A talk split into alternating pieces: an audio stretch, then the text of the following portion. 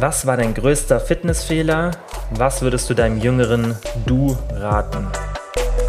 Kilians Brain Game Podcast. Hallo und herzlich willkommen zu einer neuen Podcast-Folge. Ich weiß, ein bisschen verspätet. Mir haben viele von euch auch schon eine DM geschrieben, wo die Folge bleibt, wieso keine am Donnerstag kam. Es hat auch einen Grund gehabt. Ich habe meine Impfung gehabt und mein Immunsystem hat ein bisschen heftig reagiert, was ja ein gutes Zeichen ist. Aber ich habe auf jeden Fall ein paar Tage flach gelegen und habe es einfach nicht geschafft, die Folge aufzunehmen. Zudem bin ich Anfang der Woche noch nach Kempten wieder zurückgezogen, was auch wieder ultra der Aufwand war. Und ich habe es einfach zeitlich nicht geschafft, eine aufzunehmen. Normal habe ich immer eine Folge sozusagen auch noch im Backup und nehme die früh genug auf, aber diesmal habe ich es einfach nicht geschafft. Deswegen gab es keine Folge, aber ich nehme die heute auf, damit ihr heute am Sonntag eine Folge habt und am nächsten Donnerstag kommt dann natürlich auch wieder eine neue Folge raus. Wir machen heute ein QA, das hatte ich schon am Montag gepostet, weil ich eigentlich damit gerechnet habe, dass ich die Folge für die Woche aufnehme und würde sagen, wir fangen direkt mit der ersten Frage an.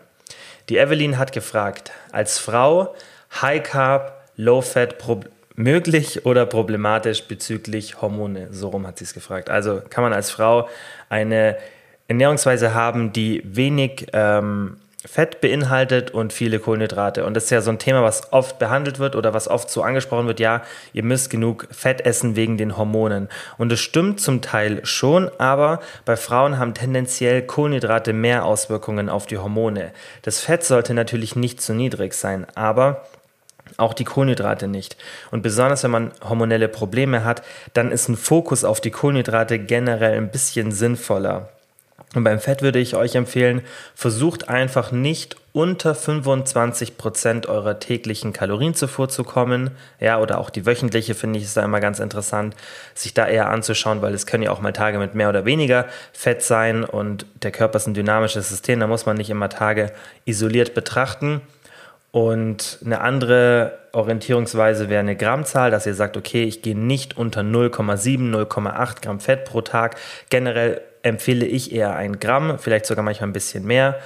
Also ich persönlich habe ungefähr so eineinhalb Gramm Fett pro Tag, aber Männer tendieren auch gerne ein bisschen mehr zu Fett als zu Kohlenhydraten, so vom Wohlbefinden her. Und das hat auch was mit der Fettverbrennung zu tun und ähm, der Art und Weise, wie wir, wie wir Nährstoffe benutzen beim Sport. Deswegen hat das natürlich auch Auswirkungen, aber ich habe auf jeden Fall eine sehr, sehr hohe Fettzufuhr und mache das auch gerne im Coaching so, aber oft nicht in dieser extremen Höhe, sondern bei Frauen finde ich eher so ein Gramm Fett pro Kilogramm Körpergewicht eine gute Orientierung und wie gesagt nicht tiefer gehen als irgendwie 0,8, 0,7 Gramm. Da kann man sich ganz gut an diesem unteren Ende orientieren. Aber Ganz wichtig noch, für die Hormone sind ganz viele Faktoren verantwortlich und nicht nur die Ernährung. Aber wenn man das natürlich so isoliert betrachten möchte, dann auf jeden Fall ähm, sind die Kohlenhydrate etwas wichtiger als das Fett bei den Frauen. Das muss man schon sagen. Natürlich ausgehend davon, dass man genug äh, Fett hat oder jetzt nicht, ja, fünf oder zehn Gramm Fett der täglichen äh, Kalorien, das würde ich natürlich auch nicht empfehlen.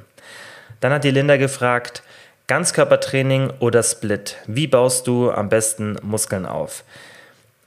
Die Frequenz ist zwar relevant, aber nicht so relevant, wie man oft denkt. Ja, das heißt, ob du jetzt den Muskel drei oder zweimal pro Woche trainierst, wird keinen großen Unterschied machen. Besonders wenn du am Anfang deines Trainings stehst, ja, und das heißt für mich auch leicht fortgeschritten, ja.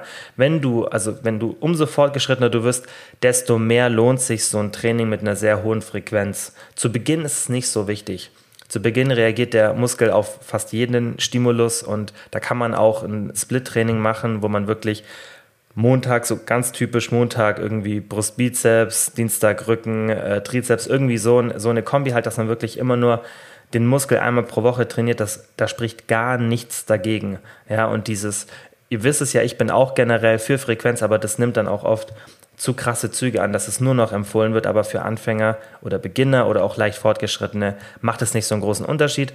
Umso fortgeschrittener man wird, ja, also da rede ich dann aber auch wirklich von fortgeschritten, ja, dass man sagt, okay, ich hole jetzt die letzten paar Prozent oder die letzten 10, 20 Prozent aus meiner Genetik heraus, dann okay. Aber wenn man wirklich noch viel Muskelaufbaupotenzial hat, dann ist die Frequenz, was Studien zeigen, nicht so relevant. Dann hat die Ida gefragt, wie viele, wie viele, wie viele, wie viele Übungen sollten maximal in eine Trainingseinheit? Und das ist sehr schwer zu beantworten, weil das davon abhängt, wie viele Sätze machst du pro Übung. und wie ist dein Training generell aufgebaut. Aber wenn wir jetzt uns mal so einen Standard-Split anschauen, irgendwie so ein Unterkörper-Oberkörper-Split, vielleicht ein Legs-Push-Pull-Split, ein Ganzkörpertraining, wenn man so ungefähr da diesen Frame hat, dann finde ich es ganz gut, wenn man sagt, man macht jetzt irgendwie drei, vier Sätze pro Übung oder vielleicht auch nur zwei, also zwei bis vier Sätze pro Übung, finde ich immer ganz gut für die meisten, sich daran zu orientieren.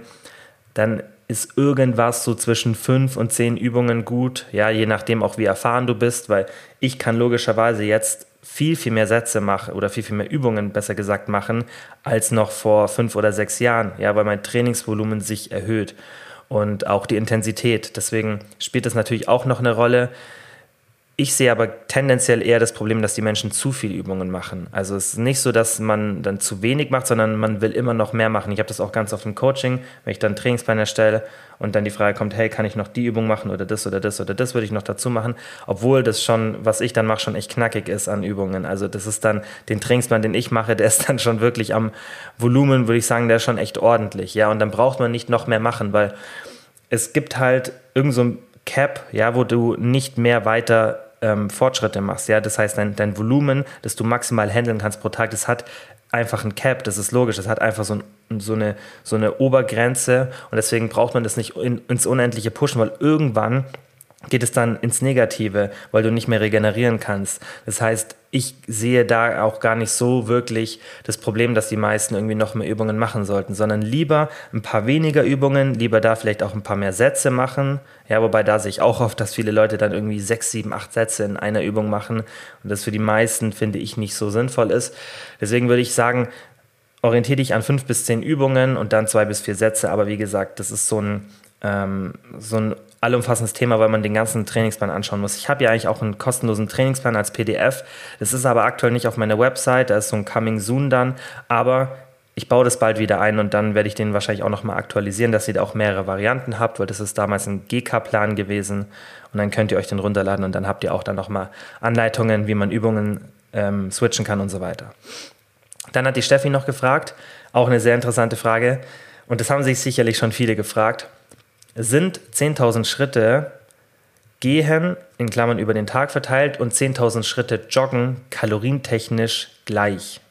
Und da kommt es halt drauf an, wie groß der Unterschied zwischen deinem Gehen und deinem Joggen ist. Weil wenn du jetzt eine sehr, sehr langsame Lauf- oder sehr entspannte Laufpace hast, ja, mit irgendwie sieben Minuten zum Beispiel pro Kilometer und du läufst, also gehst sehr zügig, dann ist der Unterschied nicht so krass, ja. Wenn du diese 10.000 Schritte jedoch relativ intensiv joggen kannst, ja, und du läufst sie dann auch vielleicht noch entspannter. Wenn man spazieren geht, dann macht man ja nicht so dieses High-Tempo. Man läuft ja zwar zügig vielleicht, aber man hat jetzt nicht dieses, ihr kennt es vielleicht aus der Olympiade, dieses Gehen, wo die wirklich versuchen, immer einen ähm, Fuß-Bodenkontakt zu haben und extrem schnell gehen können. Ja, so, so laufen ja die wenigsten, denke ich, jetzt beim Spazierengehen.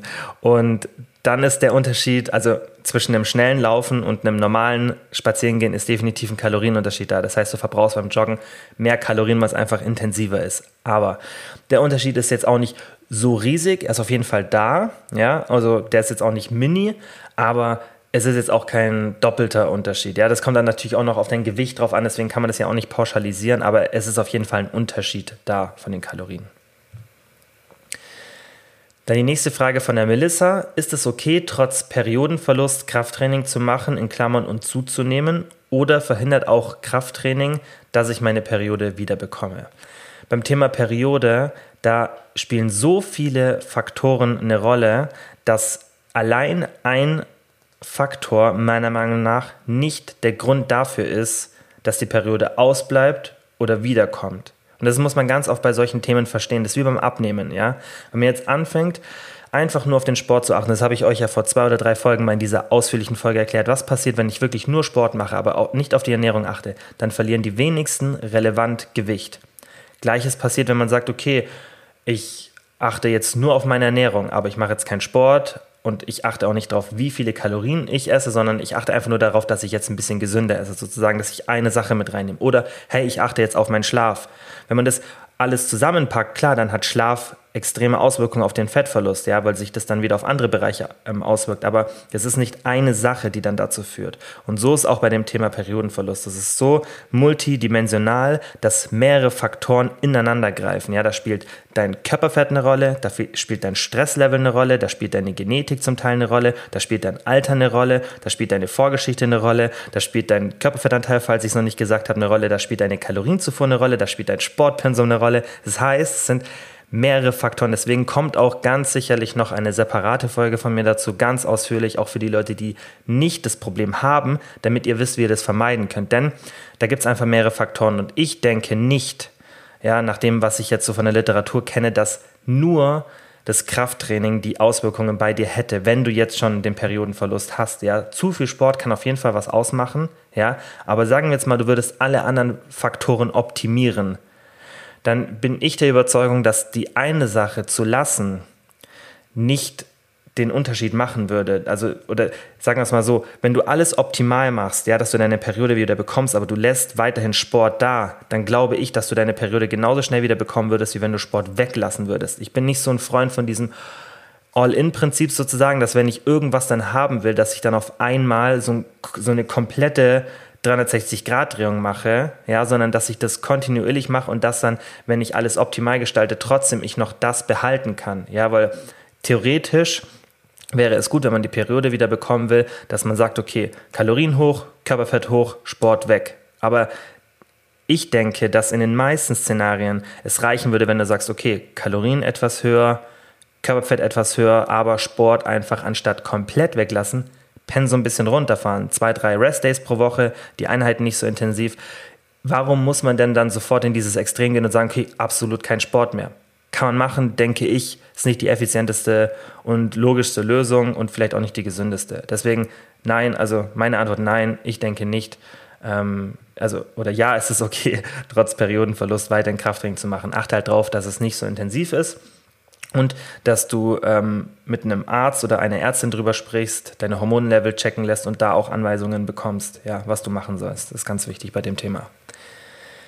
Die nächste Frage war, wenn man die Aktivität verringert, wird der Hunger dann auch geringer? Ja, auf jeden Fall. Und das ist ja auch was, worüber ich schon oft gesprochen habe. Der Körper reguliert sich sehr gut. Die Frage ist halt, in welchem Maße. Und das ist eine Sache, die genetisch bedingt ist und natürlich auch davon abhängt, was war deine Aktivität davor.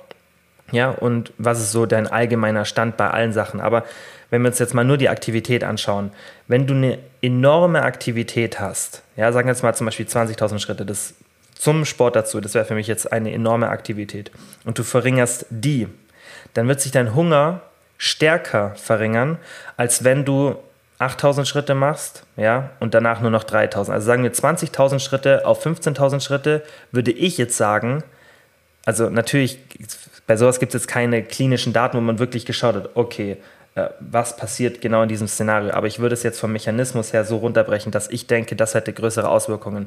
20.000 Schritte auf 15.000 Schritte würde dein Hunger stärker sinken als 8000 auf 3000, weil eben diese U-shaped Curve, ja, ab einer bestimmten Aktivität ist dieser Hunger unterdrückende Effekt nicht mehr da. Das heißt, wenn wir ein bisschen mehr Aktivität haben als dieses extrem Inaktive, was unsere westliche Zivilisation hat, dann haben wir einen positiven Effekt auf den Hunger. Aber irgendwann schwenkt es halt ins Negative über oder kann dann zum Beispiel so sein, dass alle Kalorien, die du mehr verbrennst, du wieder mehr an Hunger hast sozusagen. Das heißt, dass du keinen Netto-Positiv-Effekt mehr hast. Aber der ist halt erst ab einer hohen Aktivität.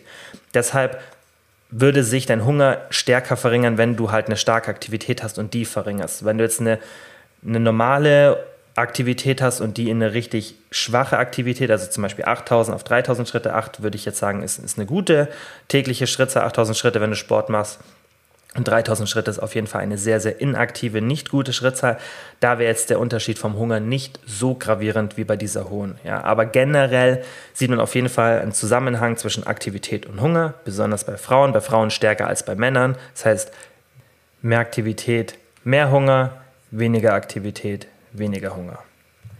Die nächste Frage war Essen unterm Grundumsatz. Und das ist auch so ein Thema, das so oft irgendjemand einfach raushaut, der nicht wirklich äh, versteht, was er da sagt oder das hat er irgendwo mal aufgeschnappt, ja, und das klingt dann auch so schön und macht auch so viel Sinn. Klar, man sollte nicht unter diesem Grundstoffwechsel ähm, essen, ja, diesen Grundstoffwechselverbrauch und dafür müsst ihr verstehen, also ich denke auch, wie so viele dann dieses Argument haben, ist ein relativ so ja, böse gesagt, stumpfsinnig, halt bisschen, nicht stumpfsinnig, sondern vielleicht einfach ein bisschen kurz gedacht. Ja, aber die, die schauen sich das an und denken, ah, okay, Grundstoffwechsel, das bedeutet, das sind alle Grundfunktionen des Körpers, heißt alle unsere Organe, das Gehirn, die Blutzirkulation, Atmung und so weiter. Ja, dass wir einfach funktionieren können, dass unser Körper diese Grundfunktionen hat. Und macht ja dann Sinn, eigentlich zu sagen, ja, man sollte nicht darunter essen. Aber da vergessen die Leute einen ganz, ganz wichtigen Faktor. Wir haben alle Körperfett. Das heißt, sind, das ist ja ein, ein, ein Energiesystem, das auch Reserven hat. Das heißt, nur weil wir jetzt diese täglichen Grundfunktionen nicht mehr von außen versorgen können, heißt es nicht, dass nicht genug Energie da ist, um diese Grundfunktionen abzudecken.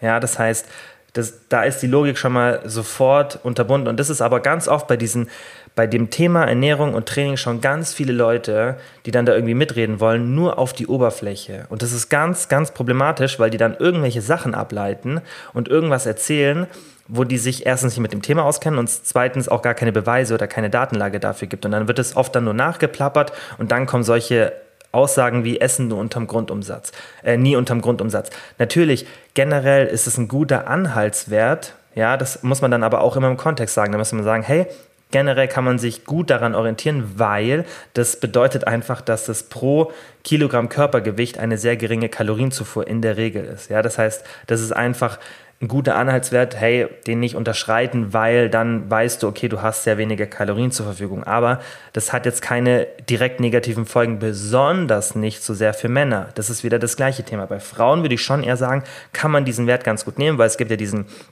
Energy Availability Threshold, da ist der Punkt, bei dem man bei Frauen relativ gut voraussagen kann, okay, ab dem Punkt findet vermutlich eine unregelmäßige Periode bis zum Periodenverlust irgendwann statt und ab einem anderen Punkt, den kann man auch berechnen, das zeige ich euch dann in dieser Einfolge, da findet dann der Verlust von Knochenmasse, der irreversibel ist, statt und diese Werte sollte man nicht unterschreiten. Deswegen macht es schon Sinn, da eine Orientierung zu haben, aber diese Werte entsprechen nicht dem Grundumsatz. Ja, besonders dieser ähm, dieser Wert des Periodenverlustes, der ist dann schon noch mal ein bisschen weiter weg, weil da spielt der Sport dann noch eine Rolle.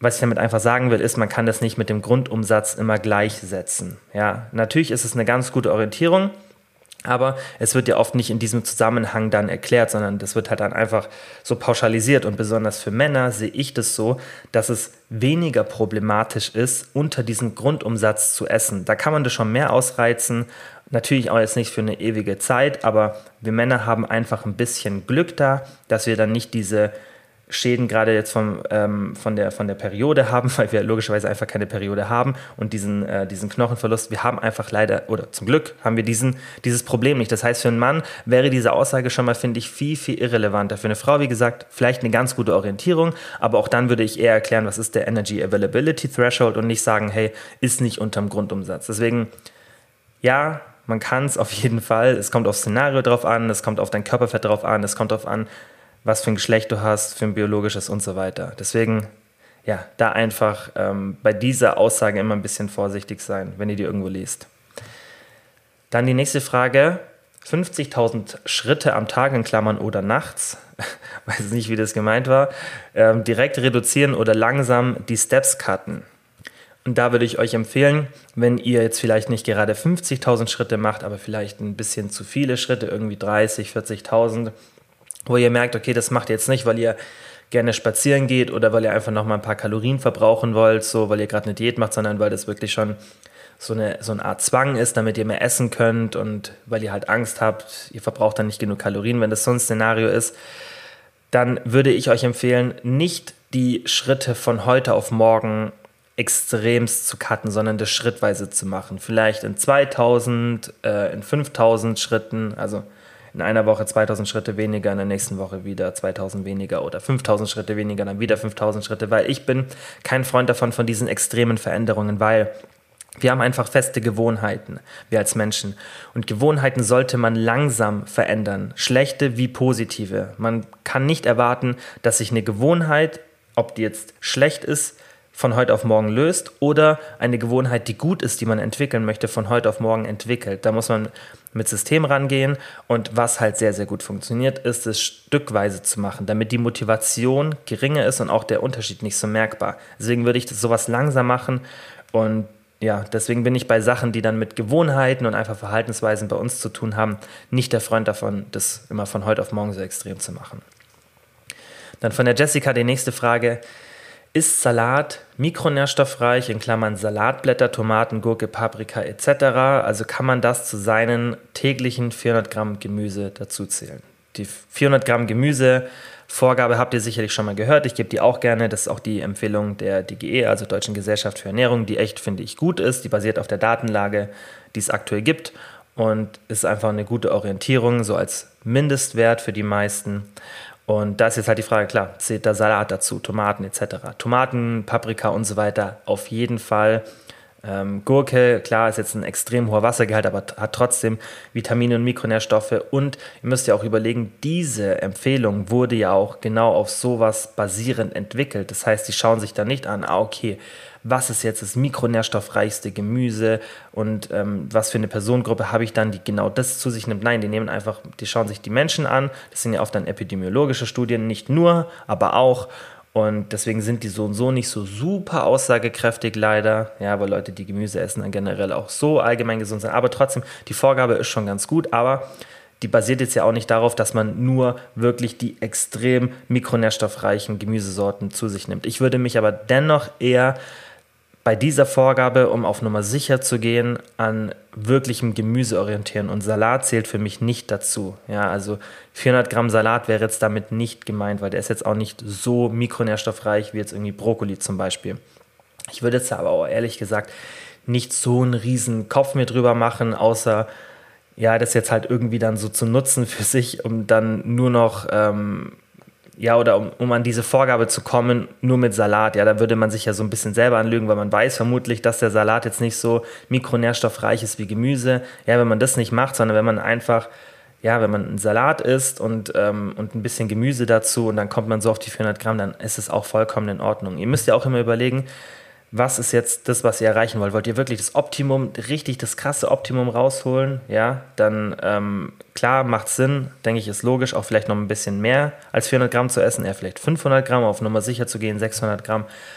Und wenn ihr sagt, hey, ich will einfach gesund sein und ich will gesünder sein als 95 Prozent der Menschen, ja, sozusagen, wenn man das so ein bisschen als Ziel hat, wenn man einfach für sich selber sagt, hey, ich will einfach richtig gesund sein und dafür reicht schon, dass du einfach ein bisschen Gemüse isst. Ja, weil man muss ja überlegen, die meisten Menschen essen fast gar kein Gemüse. Ja, oder allgemein, die essen fast gar nicht gesund. Und deswegen muss man sich auch immer überlegen, was ist denn überhaupt so der Status quo und was versuche ich hier gerade zu machen? Versuche ich hier gerade irgendwelche extremen Ziele zu haben oder einfach ein realistisches? Und es ist halt einfach jetzt für die meisten nicht so leicht im Alltag dann jeden Tag wirklich 400 Gramm hochwertiges ähm, Gemüse zu essen, wo wirklich Brokkoli und Paprika und alles dabei ist, was halt wirklich so ganz mikronährstoffreich ist. Ja, deswegen fände ich das dann nicht schlimm, wenn dann jeden Tag da irgendwie 100, 200 Gramm aus Salat bestehen, weil dann hast du wieder einen Tag, da isst du vielleicht dann noch mal ein bisschen mehr Gemüse und dann passt es schon. Ja, da würde ich mir nicht so viele Gedanken machen.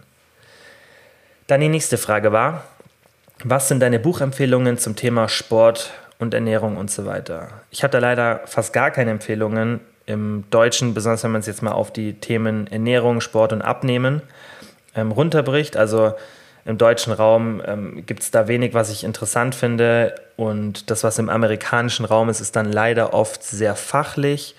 Ähm, eins meiner Lieblingsbücher ist The Hungry Brain. Das kann ich jedem empfehlen, weil das liest sich, denke ich, auch relativ leicht für die meisten. Ähm, weil man muss natürlich auch immer denken, okay, was ist da so der, der Vorwissenstand, damit man das auch ja, einfach verständlich lesen kann und jetzt nicht noch Zeit verschwendet, oder was heißt Zeit verschwendet, Zeit aufbringen muss, um dann noch das und das und das und das zu verstehen, damit das Buch dann Sinn macht. The Hungry Brain, ich liebe das Buch, das ist ein super Buch von Stephen Guillenet. Ähm, das kann ich auf jeden Fall empfehlen, weil sich das, glaube ich, relativ leicht liest. Aber das wird jetzt auch nicht dazu führen, dass man auf einmal die Erleuchtung beim Abnehmen hat, weil da gehören halt dann noch mehr Sachen dazu, die man verstehen muss. Ja, deswegen es sind ja dann oft Bücher, die auf eine Sache fokussiert sind. Und was halt die Katastrophe bei uns im deutschen Raum ist, wenn dann irgend so jemand wieder herkommt und irgendein Buch schreiben will, die haben meistens gar keine Ahnung davon und die wollen gar nicht wirklich einfach das Wissen, das sie haben, das sie dann meistens eh nicht haben, da in dem, mit dem Buch teilen und einfach so einen allumfassenden Blick auf alles geben, ja, oder einfach so, ein, so einen richtigen, ja, ein Sachbuch oder einfach einen guten Ratgeber für sowas schreiben, sondern die wollen mit irgendeiner coolen neuen Diät, wobei das bei uns im Deutschen finde ich eh nie cool klingt, sondern eher immer ein bisschen, ja, cringe, ein bisschen, wie, wie die dann ihre Diäten nennen, ja, die wollen einfach irgendeine coole neue Diät machen, ja, weil die Leute kaufen sowas natürlich. Wenn du jetzt irgendwie, keine Ahnung, nennst das Buch jetzt das Abnehmbuch, wo einfach dann wissenschaftlich aufgeführt ist, aber auch leicht verständlich, was denn wirklich zum Abnehmen führt, ja, das würde ja niemand kaufen, sondern du musst es irgendwie nennen, die XX-Diät. Ja, halt, du musst irgendeinen coolen Namen haben, dass die Leute denken, wow, das ist die Wunderpille, das kaufe ich mir jetzt. Weil die meisten Leute sind ja nicht so wie ihr, dass sie sich jetzt beim Thema Ernährung und Abnehmen und Sport da so voll reinfinden wollen und da Interesse haben, da mehr zu lernen, sondern die wollen einfach nur einen Quick Fix und die wollen irgendwas, was ganz schnell dieses Problem löst. Und deswegen gibt es halt einfach keine mir bekannten, qualitativ hochwertigen Bücher, die dann einfach einen guten, einen guten Überblick über alles verschaffen. Ich wurde ja auch schon ein paar Mal in den DMs gefragt, ob ich das mal vorhab und ich muss euch enttäuschen, ich habe es auf jeden Fall in nächster Zeit nicht vor ein Buch zu schreiben, weil ich gar nicht gern schreibe. Also ich bräuchte echt einen guten Ghostwriter, weil ich schreibe einfach nicht gern. Ich rede lieber gerne, deswegen auch der Podcast. Und ähm, deswegen, ich kann es, also ich schließe es definitiv nicht aus, aber man muss auch überlegen, Bücher sind heutzutage eigentlich eher eine Marketingmaßnahme für die meisten. Außer du schreibst halt wirklich einen Bestseller, der sich richtig, richtig oft verkauft. Damit kannst du halt auch nicht deinen Lebensunterhalt sozusagen verdienen. Deswegen machen die meisten das so, dass es eher wie so eine, es ist meistens dann, außer du hast einen großen Verlag, eher so ein Marketing-Ding, dass du halt dann irgendeine andere Dienstleistung verkaufen kannst. Das ist auch vielleicht noch ganz interessant zu wissen. Also Bücher heutzutage, weil es auch so, so viele gibt, durch das Internet ist es ja so leicht, ein Buch auf den Markt zu bringen, ist es nicht mehr so, dass sich Bücher in so hohen, hohen Stückzahlen verkaufen und dass man da wirklich dann Geld mit verdienen kann, dass man da auch von leben kann. Deswegen machen die meisten das eher so als Marketingmaßnahme. Ich würde dann schon so ein Buch schreiben wollen, weil ich dann wirklich auch will, dass dann Leute daraus profitieren. Aber das ist so ein Riesenprojekt und ich habe noch so viel vor in den nächsten Jahren, dass es unmöglich wäre, das unterzubringen. Und viel, viel wichtiger, ich denke, es gibt andere Möglichkeiten und daran bin ich ja täglich am Arbeiten und da gibt es auch einige Sachen, über die ich noch nicht gesprochen habe, über die es auch noch ein bisschen dauern wird, dass ich darüber spreche. Aber es gibt andere Möglichkeiten, sowas viel, viel besser zu machen. Und das ist ja mein Ziel. Ich will ja eine große Masse an Leuten damit erreichen, weil ich ja einen großen Unterschied mit dem, was ich mache, haben will. Ich will möglichst vielen Leuten helfen. Und ich denke, das geht mit anderen Sachen besser als mit einem Buch. Und deswegen habe ich da aktuell auch kein wirkliches Interesse, das zu machen, weil ich halt priorisieren muss, was ich mit meiner Zeit mache. Und da wird was anderes kommen. Es dauert zwar noch schon noch eine Zeit lang, es, dauert, es wird jetzt auch nicht Jahre noch dauern. Ähm, ich denke so Zeithorizont irgendwie 12 bis 18 Monate maximal. Und das wird dann der erste Schritt dafür sein. Aber das ist ein anderes Thema nochmal auf jeden Fall kann ich nichts im deutschen Raum jetzt wirklich empfehlen, weil mich das auch ehrlich gesagt nicht so interessiert, was hier im deutschen Raum an, an Büchern rauskommt, weil das alles, was ich konsumiere an, äh, an Content zu dem Thema, ja, oder, oder ähm, wissenschaftlichen Content zu dem Thema, also zum Thema Sport, Ernährung, Abnehmen und so weiter, kommt alles aus dem amerikanischen Raum. Wenn ihr da mal Bücherempfehlungen wollt, ich weiß halt, die meisten wollen keine ähm, US-Bücher lesen, weil das natürlich dann nochmal mit der Sprachbarriere und dann, wenn es ein bisschen komplex ist, verstehe ich vollkommen. Deswegen schreibt mir da vielleicht dann nochmal in der nächsten Podcast-Folge, wenn wir ein QA machen, die Frage rein. Welchen Einfluss hat regelmäßiger Alkoholkonsum einmal pro Woche beim Muskelaufbau? War die nächste Frage von der Chrissy. Da gibt es leider relativ wenig Daten, deswegen ist es voll schwer zu interpretieren, was da wirklich passiert. Ist auch tatsächlich so, dass man das nicht ganz so genau weiß. Es gibt auf jeden Fall ein bisschen was an Datenlage, aber es ist eben nicht so eindeutig. Was auf jeden Fall passiert, ist, dass wenn du jetzt einmal pro Woche trinkst, du weniger Fortschritte hast. Das ist, denke ich, ganz klar. Ich denke, das kann man sich auch denken. Die Frage ist halt, wie groß ist der Unterschied? Und die Frage ist halt auch, ist es wirklich dann der Grund für dich zu sagen, hey, ich trinke keinen Alkohol mehr. Das musst du halt für dich selber entscheiden. Ich denke, ich sage das ja oft beim Thema Alkohol. Alkohol ist ungesund. Ähm, deswegen ist es nichts, was man empfehlen sollte. Aber ich denke, wir machen viele Sachen, die jetzt vielleicht nicht so die super gesündeste Sache für uns ist. Ja, also da machen wir jeder tagtäglich mehrere Sachen und das gehört einfach, finde ich, irgendwie so zum normalen Leben ein bisschen irgendwie dazu. Ich weiß nicht, man muss halt auch einfach ein paar Sachen, denke ich, so akzeptieren und man will ja so den, den Mix aus ich habe Spaß am Leben und ich achte trotzdem drauf, dass ich ein langes und gesundes Leben habe finden. Und wenn du dich halt beim Thema Alkohol dazu entscheidest, Alkohol zu konsumieren, ich zum Beispiel mache es auch, ich habe gestern auch ein bisschen was getrunken, dann mach das. Und ähm, ich habe jetzt da auch nicht Angst, dass meine Fortschritte da weniger sind, weil es ist ja auch immer eine Frage, wie viel trinkst du und wie oft, wie gesagt, wenn es jetzt einmal pro Woche ist und es jetzt nicht ein kompletter, richtiger Vollabsturz, dann denke ich, hat es nicht so die Auswirkungen. Ja, also wie gesagt, die Datenlage ist da leider super dünn, deswegen kann man da jetzt auch nicht so viel dazu sagen. Es ist auf jeden Fall ein Effekt da. Wie groß der dann wirklich ist, ist super schwer und auch sehr individuell wieder. Deswegen kann ich da jetzt nicht so wirklich ähm, dir eine ganz klare Zahl sagen oder irgendwie einen ganz klaren Trend, was für einen Unterschied es macht. Das hat auf jeden Fall Auswirkungen. Das ist, denke ich, wichtig zu wissen. Und was ich vielleicht machen würde, also ich kann noch mal ein paar Tipps geben dazu. Meide auf jeden Fall so einen, wenn es dir wirklich wichtig ist, dass du Trainingsfortschritte machst aktuell, dann meide diese richtigen Eskapaden, wo du wirklich so richtig kurz vorm Limit bist, wo du sagst, okay, jetzt noch ein Getränk und das war's. Ja, also das würde ich vielleicht dann vermeiden, sondern wenn du dann was trinken willst und du willst jetzt auch nicht nur ein, zwei Gläser trinken, dann mach das, aber bring dich nicht in dieses richtige Limit rein, wo du kurz vorm Kotzen bist, okay? Sagen wir es mal so. Also einfach nicht so in diese Richtung reinbringen. Wenn es dann passiert einmal pro Woche, dann ist halt so, dann musst du einfach schauen, okay, sind bei mir trotzdem Fortschritte da. Ich hatte auch schon eine Zeit, wo ich zweimal am Wochenende weggegangen bin und richtig gute Fortschritte im Training gemacht habe und da habe ich auch immer richtig viel getrunken. Also es ist definitiv nicht unmöglich. Man muss sich halt dann richtig zum Training zwingen, weil selbst wenn der Muskelaufbau drückende Effekt nicht so krass ist, dann ist es ja immer so, dass du mindestens einen Tag danach nicht richtig trainieren kannst. Und ich habe mich halt immer zum Training gequält. Ich habe da aber auch schon dann Trainingseinheiten abbrechen müssen, weil ich wirklich dann gedacht habe, okay, ich kotze jetzt gleich ins Fitnessstudio. Und ähm, da, muss, da musst du halt dann schauen, okay, bist du dann so jemand, der sich dann da aufraffen kann oder hast du dann gar keinen Bock auf den Sport, dann würde ich vielleicht solche Sachen vermeiden, weil du musst halt einfach denken, okay, wie kann ich trotzdem oder wie kann ich Alkohol trinken und trotzdem Sport treiben? Und was dann vielleicht auch nicht eine schlechte Idee wäre, ist, wenn du sagst, okay, du trinkst jetzt irgendwie generell am Freitag oder am Samstag was, irgendwie ist ja so normal, dass man am Wochenende das dann eher macht, dann kannst du es ja auch ein bisschen planen und sagen, okay, dann habe ich eben meine Einheiten meine Trainingseinheiten unter der Woche. Ja, dann kann ich schön davon regenerieren. Dann habe ich vielleicht noch an dem Tag, an dem ich trinke, keine Trainingseinheit oder wenn dann ein bisschen davor. Ja, also großer Abstand dann, würde ich raten. Und ganz, ganz wichtig, wenn du eine Trainingseinheit hast, bevor du was trinkst, dann macht es auf jeden Fall Sinn, direkt nach der Trainingseinheit ein bisschen Protein zu dir zu nehmen, dass du da schon mal ein bisschen die Aufbauprozesse einleitest. Und dann würde ich halt schauen, dass ich vielleicht am Tag danach immer so viel, also mein Training davor so geplant habe, dass ich den Tag danach nicht trainieren muss, ja, und dann kann man ja schauen, wie es einem geht. Da muss man halt dann einfach schauen, dass man das so ein bisschen in Einklang bringt. Ja, wie gesagt, das ist halt einfach so ein Lifestyle, so eine Lifestyle-Choice, die man da machen muss, ob einem das wert ist, das zu machen. Ich denke, in den meisten Fällen sollte man eigentlich einfach dem nachgehen, ähm, was einem dann wichtiger ist.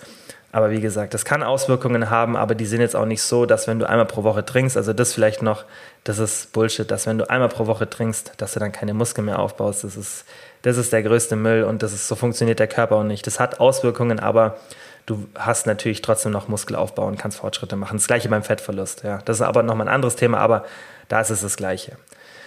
Dann von der Cheyenne die nächste Frage. Übungen für Unterkörper Schrägstrich Booty ohne schwere Kniebelastung. Klammern, ich habe Knieprobleme.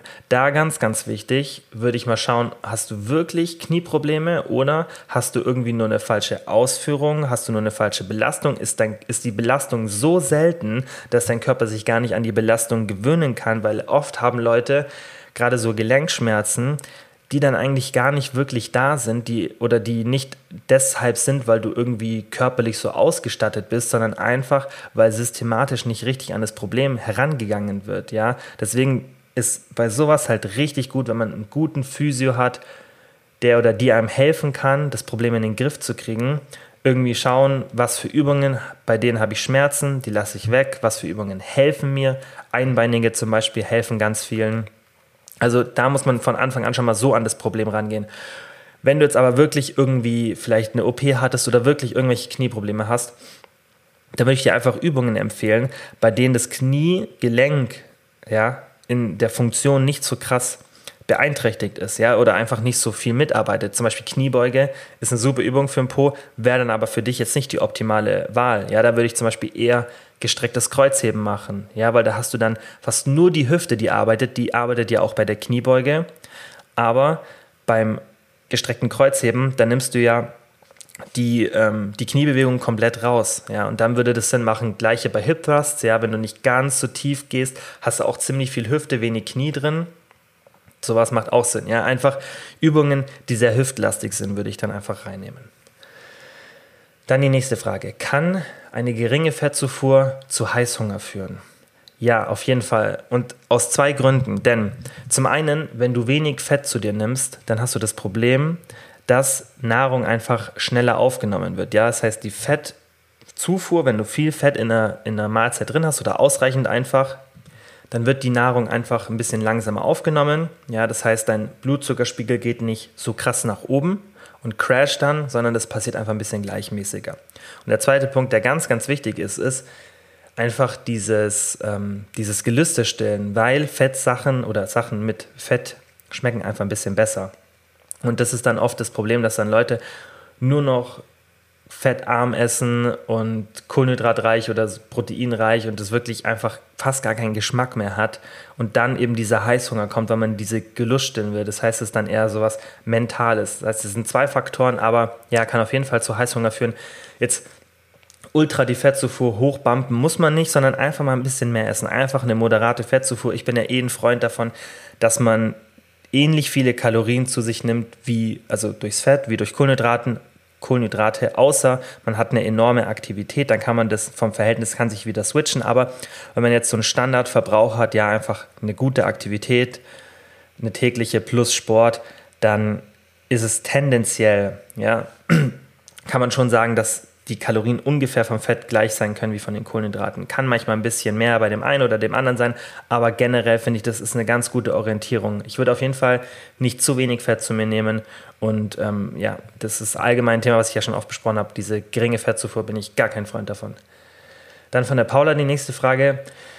Was war dein größter Fitnessfehler? Was würdest du deinem jüngeren Du raten? Ähm, es sind so viele Sachen, weil ich einfach schon so viel ausprobiert habe, als ich jünger war und mich mit dem ganzen Thema wirklich, was ist da wissenschaftlich der Fakt und wie kann man das auch objektiv beurteilen, damals nicht so krass befasst habe und das ja auch erst lernen musste. Das lernt man ja nirgends in der Schule und ähm, da war ich einfach noch so jung, dass ich nicht wusste, okay, wie, also ich habe das erst lernen müssen, ich konnte es schon ein bisschen, aber natürlich nicht so gut, dass ich es wirklich trennen konnte. Und das ist auch eine Sache, die ich super wichtig finde, dass man lernt, richtige von falschen Fakten zu trennen, besonders bei dem, was ich beruflich halt mache. Und deswegen habe ich ganz, ganz viele Fehler gemacht. Ja, das, ich habe ganz, ganz viel ausprobiert, was dann auch immer auf den ersten Moment so toll klang und auch logisch. Und deswegen ist voll schwierig zu sagen, was wirklich so der größte Fehler war. Aber ich denke, jetzt mal überlegen müsste, war der größte Fehler vermutlich, dass ich ein paar Mal so eine Aufbauphase mit einem viel zu hohen Kalorienüberschuss gemacht habe. Und das wär, ist meiner Meinung nach der größte Fehler, weil das darin resultiert hat, dass ich dann immer wieder relativ lange Diät machen musste. Und dass es dann immer so ein Hin und Her war von Aufbau, Diät, Aufbau, Diät. Und das macht schon auch Sinn, das so zu machen, aber halt nicht so enorm. Ja? Du solltest eine ganz entspannte Aufbauphase haben, lange an deinem an, deinem, an deiner Trainingsleistung und an deinen Gewichten arbeiten können, ja, und dann ganz wenig Körperfett aufbauen und dann ab und zu mal so einen Cut machen für ganz entspannt sechs Wochen, ja, dass einfach das Körperfett wieder dahin geht, dass man sich wohlfühlt. Und das, denke ich, war mein größter Fehler, dass ich lange viel zu viel in den Überschuss gegangen bin, weil ich jetzt halt auch nicht diese enorme Genetik habe, dass ich einfach nur ins Gym gehen muss und bei mir alles wächst. Ich habe schon so eine Genetik, dass ich auch, als ich jünger war, immer so einen relativ athletischen Körper hatte und ähm, ich war auch immer ziemlich sportlich und so, also das, das nicht, aber ich habe jetzt nicht den, die Genetik dafür, dass ich ins Gym gehe und einfach nur trainiere und dann Gains mache. Ja? Das heißt, ich muss richtig, richtig krass arbeiten dafür. Und als ich jünger war und dann halt auch noch nicht so das perfekte Trainingssystem hatte, die Ernährung nicht so konstant war, da fragt man sich dann halt, okay, was ist so der Grund, dass ich jetzt gerade nicht so die Fortschritte mache oder dass es zu langsam passiert? Und dann ist halt dann oft die Lösung, ah, okay, volle Kanne Kalorienüberschuss. Und ähm, dann denkt man sich, okay, das ist dann die Lösung. Aber das ähm, ist ja nicht so. Und generell ein ganz, ganz kleiner Überschuss reicht, ja, um Muskeln aufzubauen, weil man gar nicht so ein riesiges Muskelaufbaupotenzial hat, dass man so viele Kalorien benötigt. Ja, da kommt auch irgendwann mal eine separate Folge dazu. Und äh, dementsprechend denke ich, das ist so mein größter Fehler, weil ich das tatsächlich ein paar Mal gemacht habe. Ja, und das dann nicht so schön geendet hat. Natürlich nicht so extrem, aber ähm, so, dass ich mich dann wirklich auch optisch gar nicht mehr wohlgefühlt habe und dann wieder dieses extreme Diäten und das ist einfach ja, unnötig. Dann hat die, die Doreen, die auch bei mir im Coaching ist, mich gefragt, was bringt dich im Coaching zum Verzweifeln? Ähm, ich denke, also wenn ich jetzt wirklich mal drüber nachdenke, ich bin halt wirklich sehr, sehr geduldig. War ich früher nicht so, also irgendwie war ich das nicht immer. Ich habe das gelernt, glaube ich. Bin einfach extrem geduldig mit mir, mit mir selber. Ja, kommt drauf an. Aber ich bin allgemein, natürlich nicht in jeder Situation, aber ich habe ähm, viel Ausdauer, würde ich mal so sagen. Vielleicht nicht so extremst geduldig, aber ich habe sehr, sehr viel Ausdauer. Das heißt, ich kann eine Situation sehr, sehr lange ähm, von außen betrachten und ähm, habe dann die Geduld in die Situation oder in der Situation und das Vertrauen sozusagen, nicht die Geduld in die Situation, ich habe das Vertrauen in die Situation, dass ich das richtig mache oder dass das gerade richtig ist und da schon Geduld. Das heißt, es ist schon schwierig, mich da beim Coaching zum Verzweifeln zu bringen. Hat auch jetzt fast noch niemand geschafft. Ich habe es ja früher schon mal eine Zeit lang gemacht, jetzt länger ja nicht mehr so intensiv und jetzt gerade wieder sehr intensiv. Und das Einzige, was mich aber jetzt auch nicht so zum Verzweifeln bringt, ist, wenn ich merke, dass ich bei einer Person nicht so richtig, ähm, dass das nicht, was ich sage, nicht so richtig angenommen wird, nicht weil die Person mir nicht glaubt, sondern weil es einfach, und das ist halt auch wieder das, wo ich dann nicht den Vorwurf in der Person sehe, sondern einfach in unserem Alltag, sondern wenn ich einfach bei einer Person sehe, dass die durch den Alltag in so einem Stress ist, dass sie das nicht umsetzen kann und dass wir einfach nicht so vorankommen, nicht weil die Vorgaben nicht passen oder weil das System falsch ist, sondern weil ich einfach dann bei der Person sehe, dass sie wahnsinnige Probleme hat, das in ihren Alltag umzusetzen. Und dann ist es halt so, ich meine, was für mich dann mich nicht zum Verzweifeln bringt, ist, dass ich dann weiß, okay, egal wo die Person das jetzt gerade machen würde, ja, es ist einfach eine Situation, die den Lebensumständen der Person geschuldet sind und nicht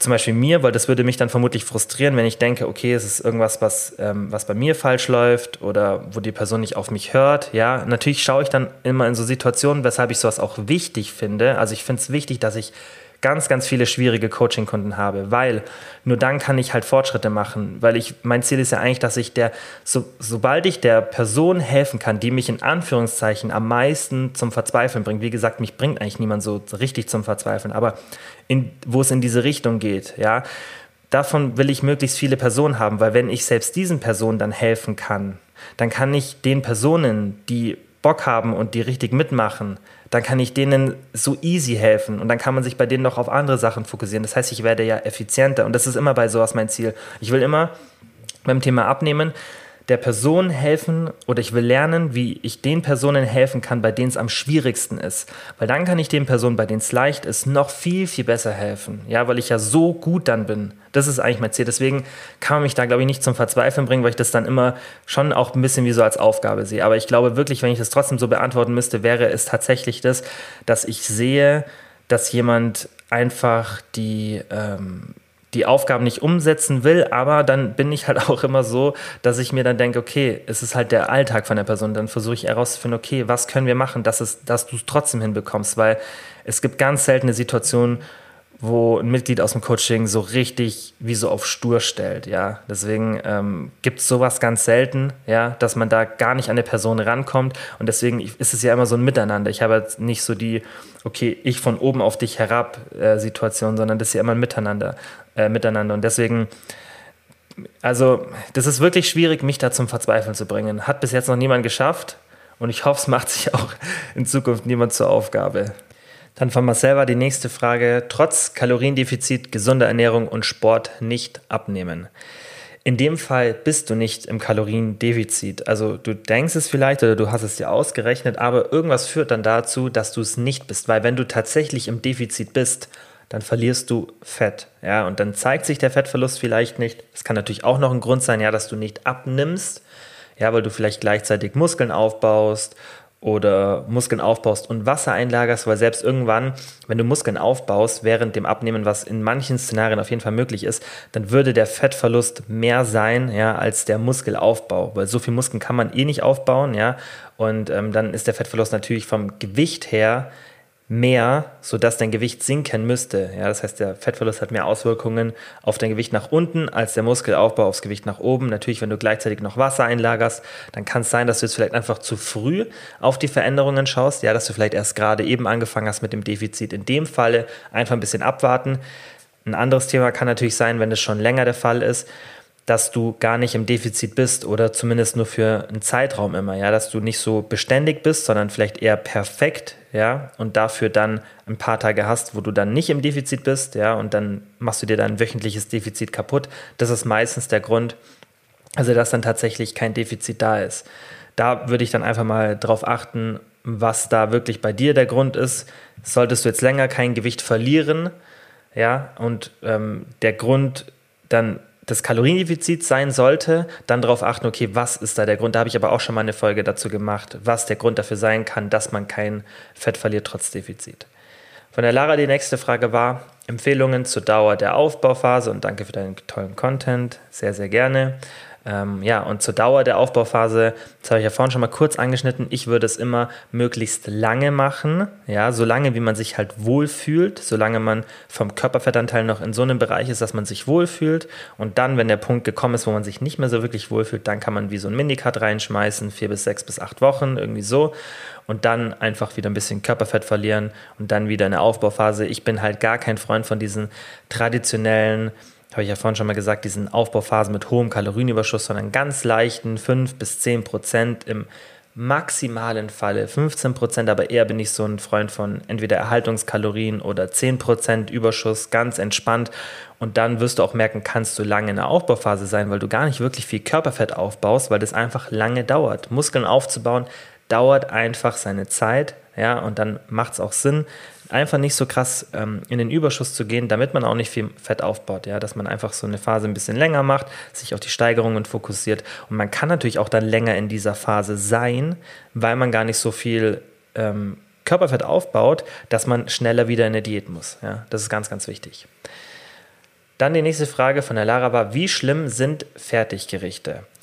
Und da muss man natürlich darauf achten, was sind das für Fertiggerichte. Also Fertiggerichte sind nicht per se schlecht oder schlimm. Ja, das kommt natürlich mal darauf an, was ist drin. Ähm, es sind da ganz viele Konservierungsstoffe, ähm, ist da, sind da viele Kalorien drin, ja. Aber wenn das alles nicht gegeben ist, dann finde ich, ist ein Fertiggericht nichts Schlimmes. Es gibt ja auch mittlerweile ganz gute, ja, die auch wenig Zutaten haben, die auch nicht so krass konserviert sind. Und dann finde ich, ist jetzt das nicht wirklich viel schlechter als irgendwas anderes. Besonders wenn man es vielleicht nicht jeden Tag isst, ja, sondern ab und zu. Und wenn man das so auch vom Hunger her gut hinbekommt, ja, und dann diese Mahlzeiten, weil die sind halt oft dann nicht so sättigend dann finde ich, spricht nichts dagegen. Aber es gibt auch wirklich ganz gute Fertiggerichte, die gute Zutaten haben. Und dann kann man das vielleicht auch noch mal ein bisschen strecken mit ein bisschen Gemüse dazu. Und wenn man dann wenig Zeit hat, dann finde ich, ist sowas eine gute Option, weil man muss ja auch immer überlegen, wie viel Zeit hat man. Und ähm, da würde ich nicht per se sagen, jedes Fertiggericht ist schlecht. Ja? Also das ist ganz, ganz wichtig.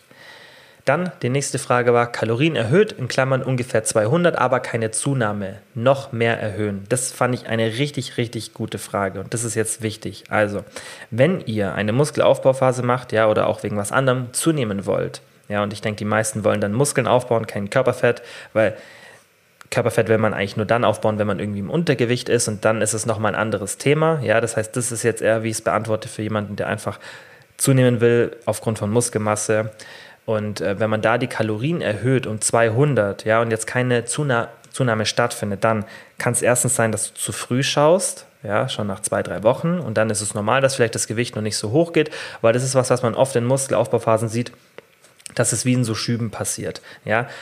Was natürlich passieren kann, ist, dass dein Körper sich anpasst. Das heißt, du isst 200 Kalorien mehr, aber du verbrauchst auch mehr, weil Erstmal, wenn du 200 Kalorien mehr isst, dann gehen ja allein schon 10 bis 15 Prozent davon weg durch den thermischen Effekt, einfach durch die Verdauungsenergie. Ja, das heißt, wir sind schon mal da jetzt nur noch bei 180 Kalorien, das ist schon mal das Erste. Das heißt, es wird allein da schon kleiner, auch wenn es natürlich nicht so viel jetzt ausmacht, aber man muss es trotzdem bedenken. Und was dann natürlich passieren kann, ist, dass deine spontane Aktivität nach oben geht oder dass du ein bisschen mehr Sport machst, ja, sei es vielleicht ein Satz mehr oder die Einheit einfach ein bisschen intensiver oder du läufst mal noch ein bisschen mehr, ja, einfach, dass der Sport ein bisschen nach oben geht oder deine oder und sozusagen beides, ja, dass es nach oben geht, gleichzeitig noch deine spontanen Aktivitäten, ja, ohne dass du es wirklich merkst und diese 200 Kalorien dann kompensierst. Und da gab es auch eine sehr interessante Studie, bei der die Menschen 1000 Kalorien ins, in Überschuss geschickt haben und dann gesehen haben, dass manche Leute zunehmen, andere aber relativ, also es haben, glaube ich, fast alle, bis auf eine Person, meine ich, bis auf eine oder zwei Personen haben alle zugenommen, aber was wichtiger ist, ist, dass der Unterschied der Zunahme enorm war. Manche haben fast gar nicht zugenommen oder nur leicht, ja, und manche haben extrem zugenommen. Und was viel, viel interessanter war bei der Studie, war die spontane Aktivität. Bei manchen Personen haben diese 1000 Kalorien dazu geführt, dass sie sich sogar weniger bewegen. Ja, das heißt, die haben so eine Anpassung, dass der Körper sich weniger daraufhin bewegen will. Bei den meisten war es aber so, dass sie sich auf jeden Fall mehr bewegt haben. Das heißt, dass sie mehr spontane Aktivität haben. Warum ich das sage, ist, weil man daran sieht, dass es sehr individuell ist. Das heißt, es kann bei dir sein, dass du einen Großteil dieser 200 Kalorien kompensierst, weil du mehr Alltagsbewegung hast, ohne dass du es merkst. Es muss jetzt nicht unbedingt durch Schritte sein, aber es kann sein, dass du zum Beispiel dann ein bisschen mehr aktiver beim, ähm, beim Gestikulieren deine Hände bewegst, ähm, dass du vielleicht anstatt, wenn du tagsüber viermal aufs Klo gehst, gehst du vielleicht fünfmal aufs Klo und hast diesen kleinen Weg, sodass du vielleicht, wenn du einen Schrittzähler hast vom Handy oder so, das gar nicht so wirklich mitkriegst, sondern so kleine Bewegungen im Haushalt oder einfach von dir als Person, wie du so ein bisschen dich bewegst, wie dynamisch du bist, solche kleinen Sachen können dann den Unterschied machen. Ja, und dann wäre es natürlich sinnvoll, die Kalorien weiter zu erhöhen. Ist natürlich dann blöd, wenn es irgendwann in so ein unermessliches Maß geht, ja, dass man dann extrem viel essen muss, aber das ist ganz selten der Fall. Und dann müsste man schauen, okay, ähm, trage ich einen Schrittzähler und schaue, dass ich nicht zu viele Schritte mache. Ist aber ein Szenario, das wirklich ganz, ganz selten ähm, vorkommt. Und wenn, dann würde ich sagen, passiert das auch eher tendenziell mehr bei Männern, weil da diese Anpassung dann nicht so krass ist. Ja. Dann die nächste Frage war, wie beeinflusst die Pille das Essverhalten? Und das ist ein Thema, das ich jetzt hier aufgrund der Komplexität nicht ähm, besprechen will, weil ich da viel, viel mehr dazu sagen muss, dass ich das jetzt in einer Frage beantworten kann. Was ich euch aber sagen kann, es kommt ja, wie gesagt, eine, es kommt eine Folge zum Thema hormonelle Verhütung und es kommt eine Folge zum Thema äh, Periodenverlust und so weiter.